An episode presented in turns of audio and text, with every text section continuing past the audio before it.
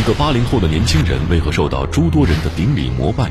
把家里说的都非常的准了，蛮相信的。又是什么样的魅力，让经商多年的老板纷纷投钱于他？到了第二天，我就打了五十万块人民币给他。屡屡得手的背后，隐藏着何等精明的算计？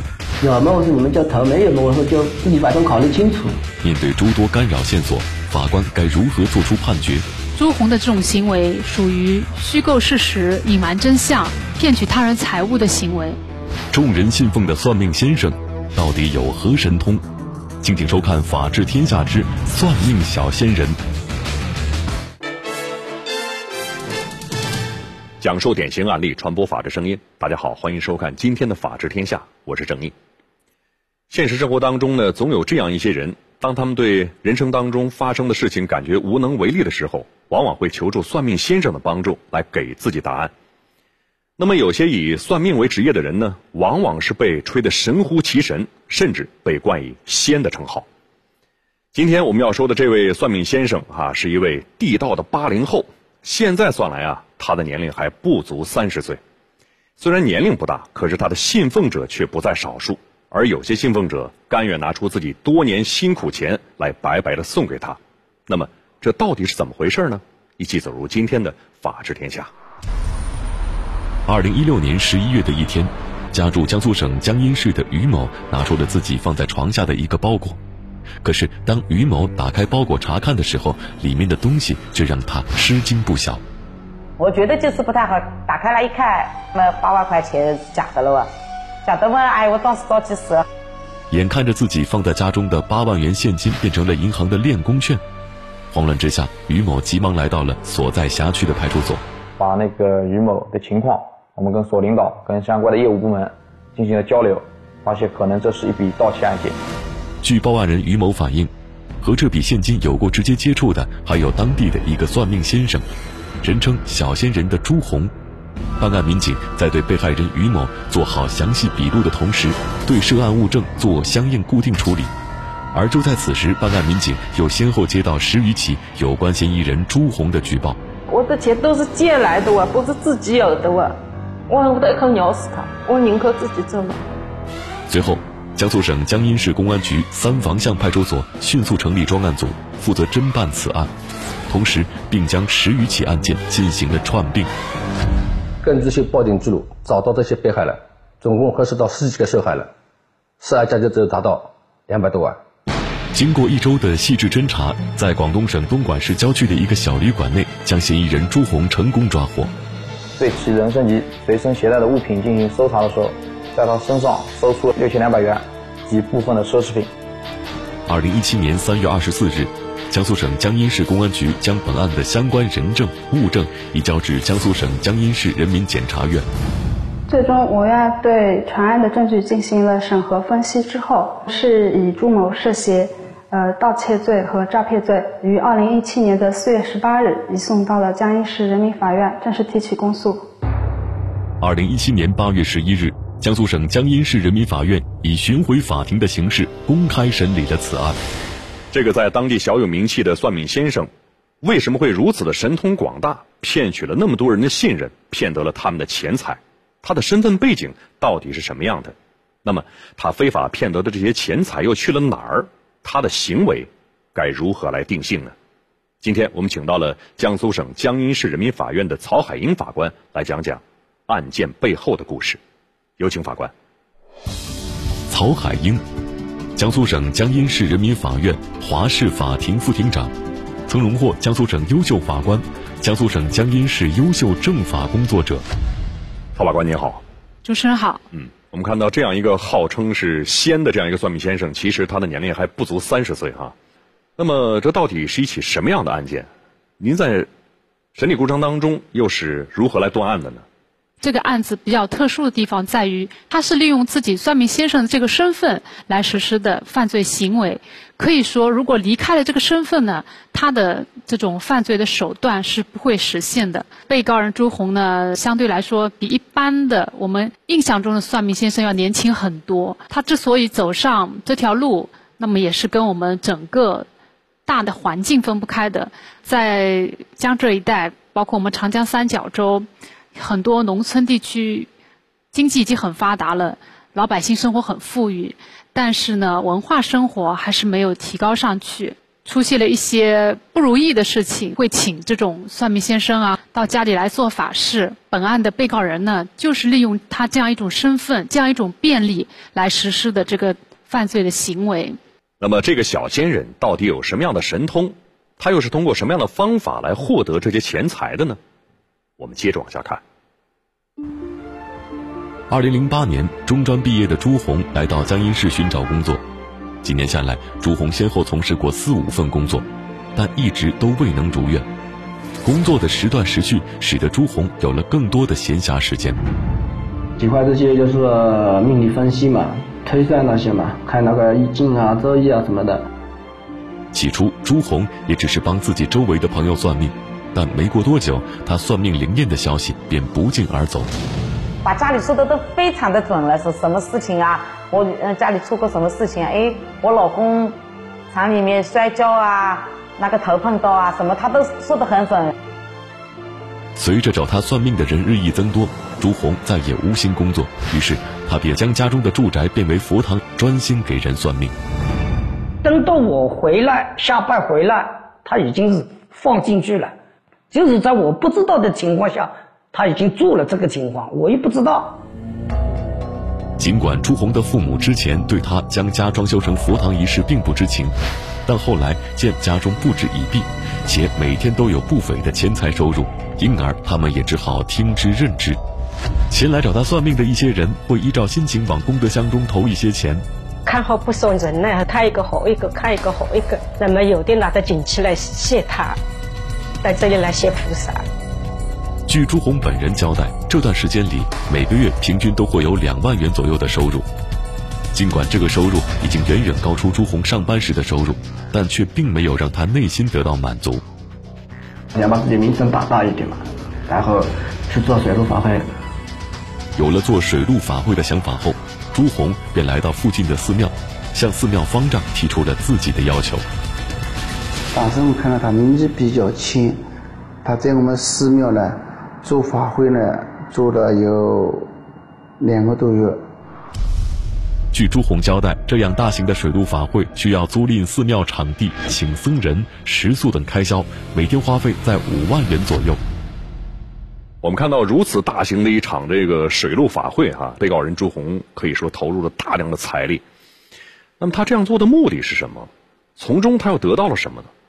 呃据我们实地向当地的寺庙以及寺庙里的方丈去进行一个实地的走访了解，这个水陆法会费用支出还是相当惊人的。通过这个水陆法会，他是为了提高自己的知名度，让大家对他更加的信任，相当于是一种自我营销。通过警方的前期侦查的资料显示呢，在举办这个水陆法会之后，他的收入呢是之前的四五倍左右。那么按当时情况来说，他自己是单身，也没有结婚哈。对。那么这个收入来说，应该是不错的一个收入了哈。那么当时他个人的经济状况是什么样的？是因为他要做这个水陆法会，花了一两百万，所以就已经出现向呃其他人去借钱来弥补亏空的这么一个情况。那么我们当时呢，还去银行调取了他的一些银行存款的往来清单，那么发现他在当时。开销是非常非常大的，几乎是没有什么余额的。做了一个月水陆法会，朱红在当地更是名声大噪。就在此时，朱红遇到了让他心仪的女孩。他跟他老婆是一五年嘛出行认识的吧，他们他们自己谈的啊。没过多久，两人就到了谈婚论嫁的时刻。结一个婚，办一个酒。女孩子的要求嘛，肯定比较高一点啊，是不是？没有百八十万嘛，怎么能结得了婚呢？这段时间，朱红通过算命看家世，也赚到了不少的钱财。到我那边看的人比较多，老板也比较多，一年嘛要八九十万、一百多万吧，差不多。由于习惯了大手大脚的花销，以及购置了不少的奢侈品，因而此时的他并没有多少积蓄。于是他想起了与他关系不错的干爹。说干爹你能不能借点钱给我了？我说我已经实在没办法了，我说老婆总归要娶的，我说是不是？大概借给我前前后后就是连结婚连买房子是三百四十五万一共。结婚后不久，正当朱红还沉浸在新婚的甜蜜中，让他猝不及防的事情就发生了。面对债主的不断催讨，小仙人有何妙策？公诉人指控认为说这个行为他属于盗窃，他的辩护人认为这个属于诈骗。众人纷纷投钱，是利益驱使，还是热心相助？我当时呢也就没核实，第二天我就打了五十万块人民币给他。法治天下为您讲述算命小仙人。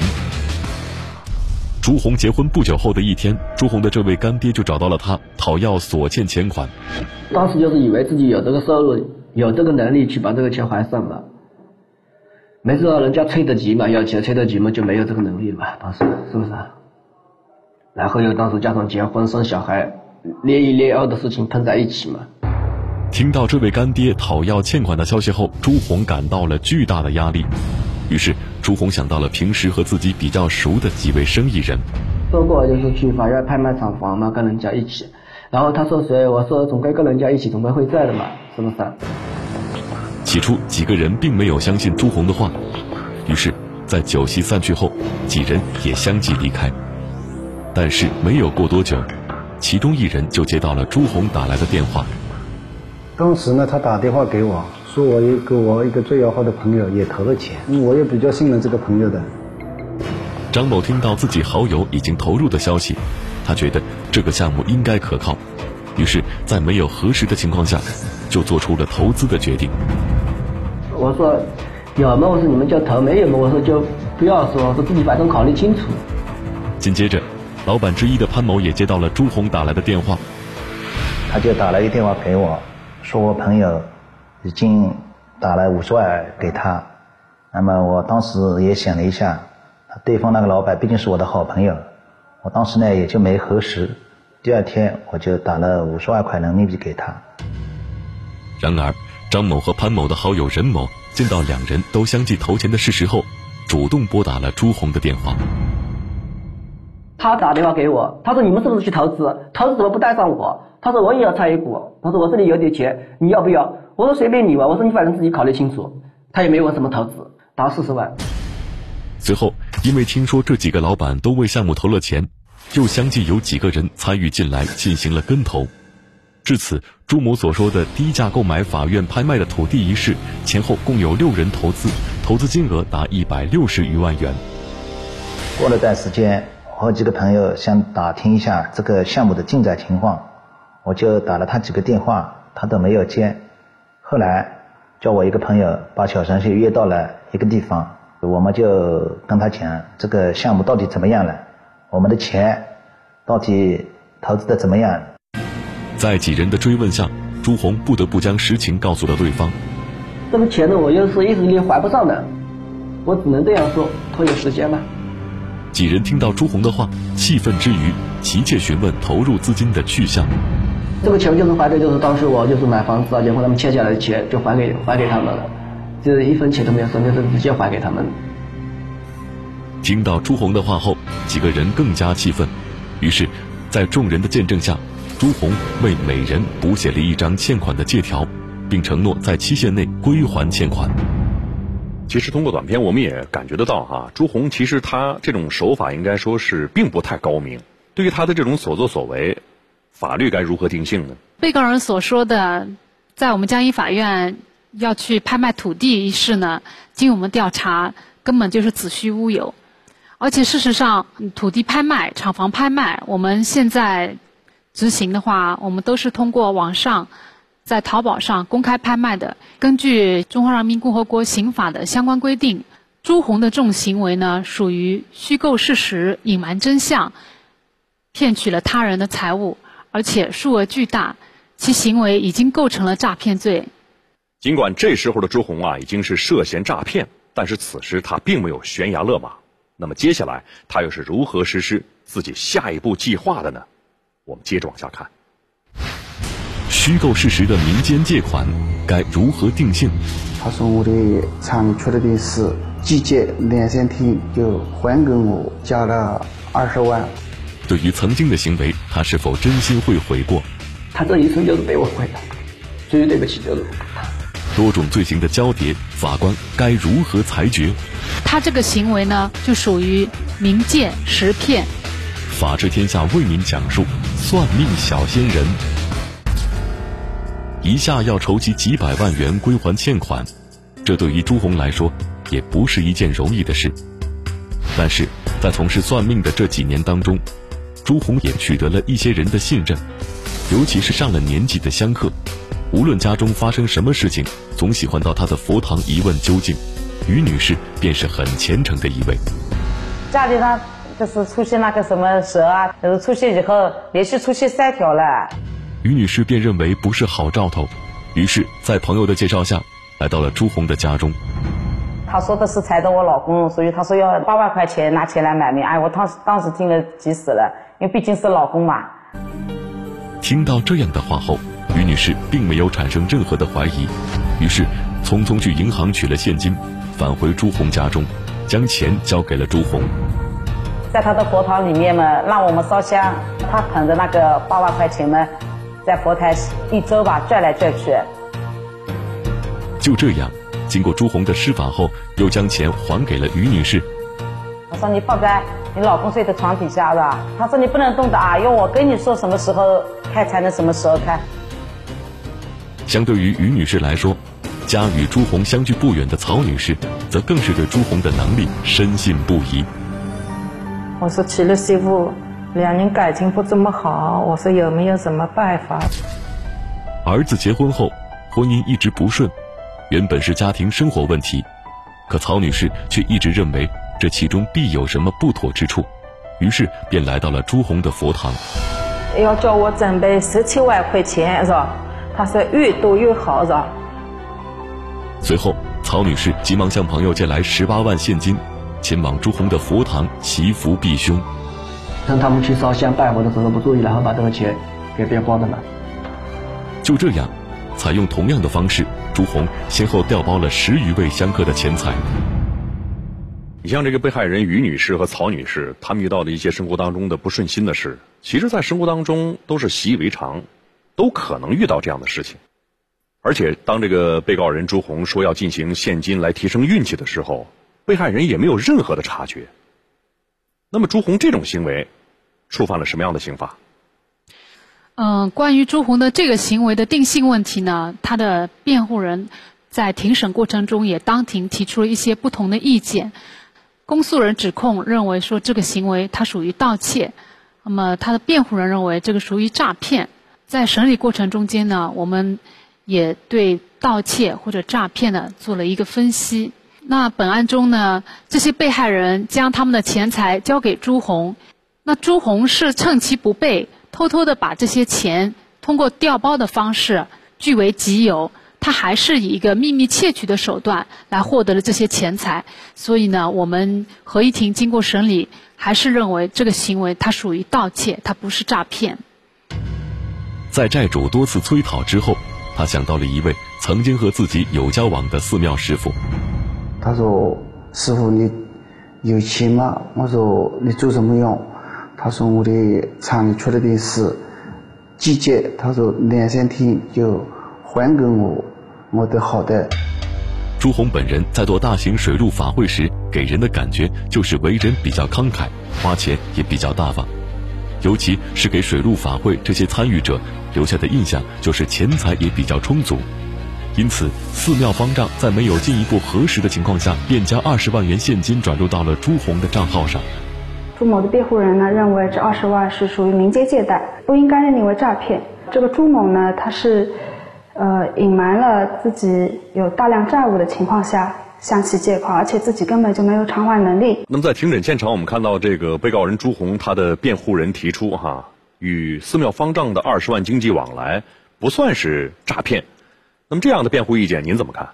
其实这个在我们社会生活经济活动中间，还也是会经常出现的一个争议，就是以借贷的这个名义来借的钱，最后。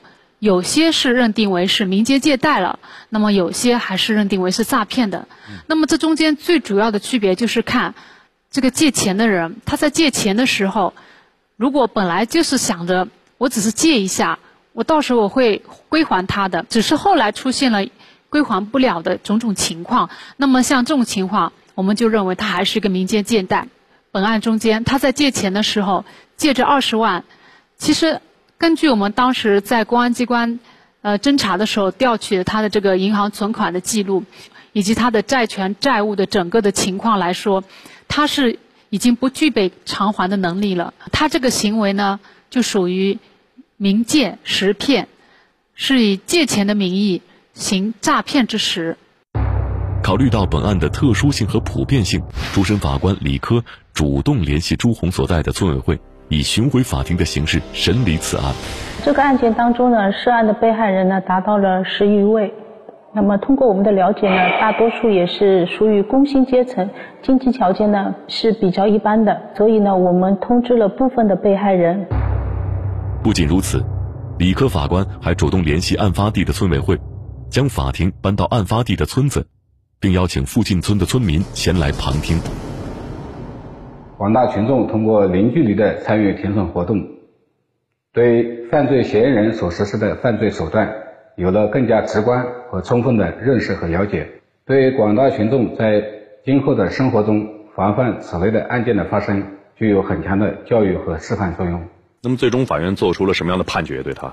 本案中，鉴于被告人朱红到案后呢，如实供述犯罪事实，并且，呃，当庭表示自愿认罪，有一部分受害人也向法庭出具了对朱红表示谅解的书面说明，结合他的罪名，以及犯罪的金额、犯罪的手段以及危害后果，我们依法对他作出了判决。二零一七年八月二十五日。江苏省江阴市人民法院作出一审判决，被告人朱红犯诈骗罪，判处有期徒刑十一年零六个月，并处罚金人民币五万元；犯盗窃罪，判处有期徒刑十年零六个月，并处罚金人民币四万元，决定执行有期徒刑十五年。然后自己的老婆最对不起他，他本该有幸福的生活，结果我去害了他，害了他一生，他这一生就是被我毁。由于一时的聪明算计，不仅害了别人，更使自己身陷囹圄。关于这样一起案件，我们来听听专家怎么说。我们本案的判决呢，是采取的一种巡回法庭的形式。那么，巡回法庭呢，在我们国家是有着很悠久传统的。那么，到村委会开庭，邀请村委会的干部，邀请周围的群众来参加旁听，那么它起到了很好的教育社会的一个效果。那么另外一个方面呢，他也在告诫我们这个社会里边潜在的类似我们案件当中朱红的这些人，我们的法网是严密的。那么法官的判决呢，是建立在对这两个行为进行准确的法律适用的基础之上的。那么是一种数罪并罚的一个判决。